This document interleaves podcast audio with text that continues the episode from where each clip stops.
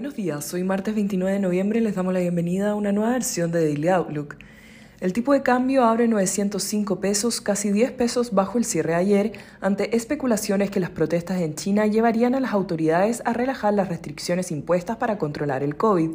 Si bien el gobierno no realizó ningún anuncio respecto a pasos concretos para avanzar en una reapertura, sí dijo que iba a acelerar su proceso de vacunación en la población de mayor edad. Ayer los mercados cayeron ante las noticias negativas relacionadas al COVID provenientes desde China, a lo que se sumaron comentarios hawkish de algunos miembros de la Fed.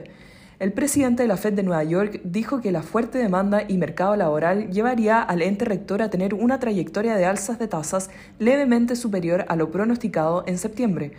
Por su parte, James Bullard, uno de los oficiales más hawkish, dijo que los mercados están subestimando en parte el riesgo que la Fed tenga que ser más agresiva para controlar la inflación.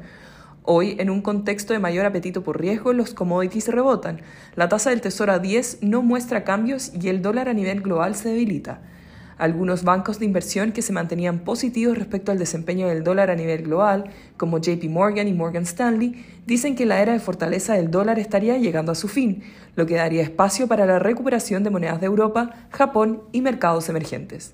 El Eurostock 50 avanza 0,3% y en Estados Unidos los futuros anticipan una apertura positiva, con el S&P 500 ganando 0,3% y el Nasdaq 0,5%, después de caer 1,5 y 1,6 respectivamente el lunes.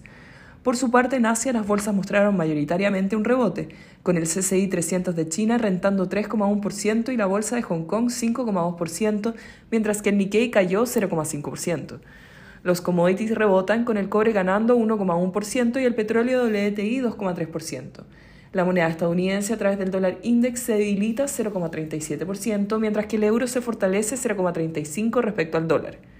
Por su parte, la tasa del bono del Tesoro a 10 años se encuentra en 3,68%, plana respecto a la jornada previa. Respecto a datos en Estados Unidos, se publica la confianza del consumidor de Conference Board de noviembre. En Chile, el desempleo de octubre se ubicó en 8,0% bajo el 8,1% esperado.